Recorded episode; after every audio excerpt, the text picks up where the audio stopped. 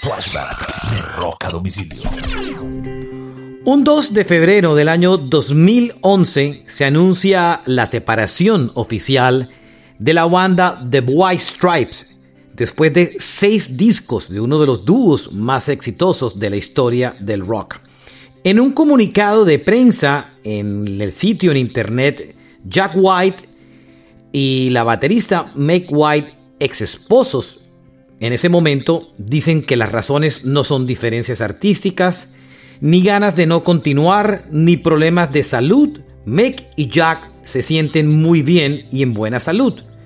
Son por diferentes razones, pero principalmente por preservar lo que es hermoso y especialmente por dejar la banda en el gran momento donde está.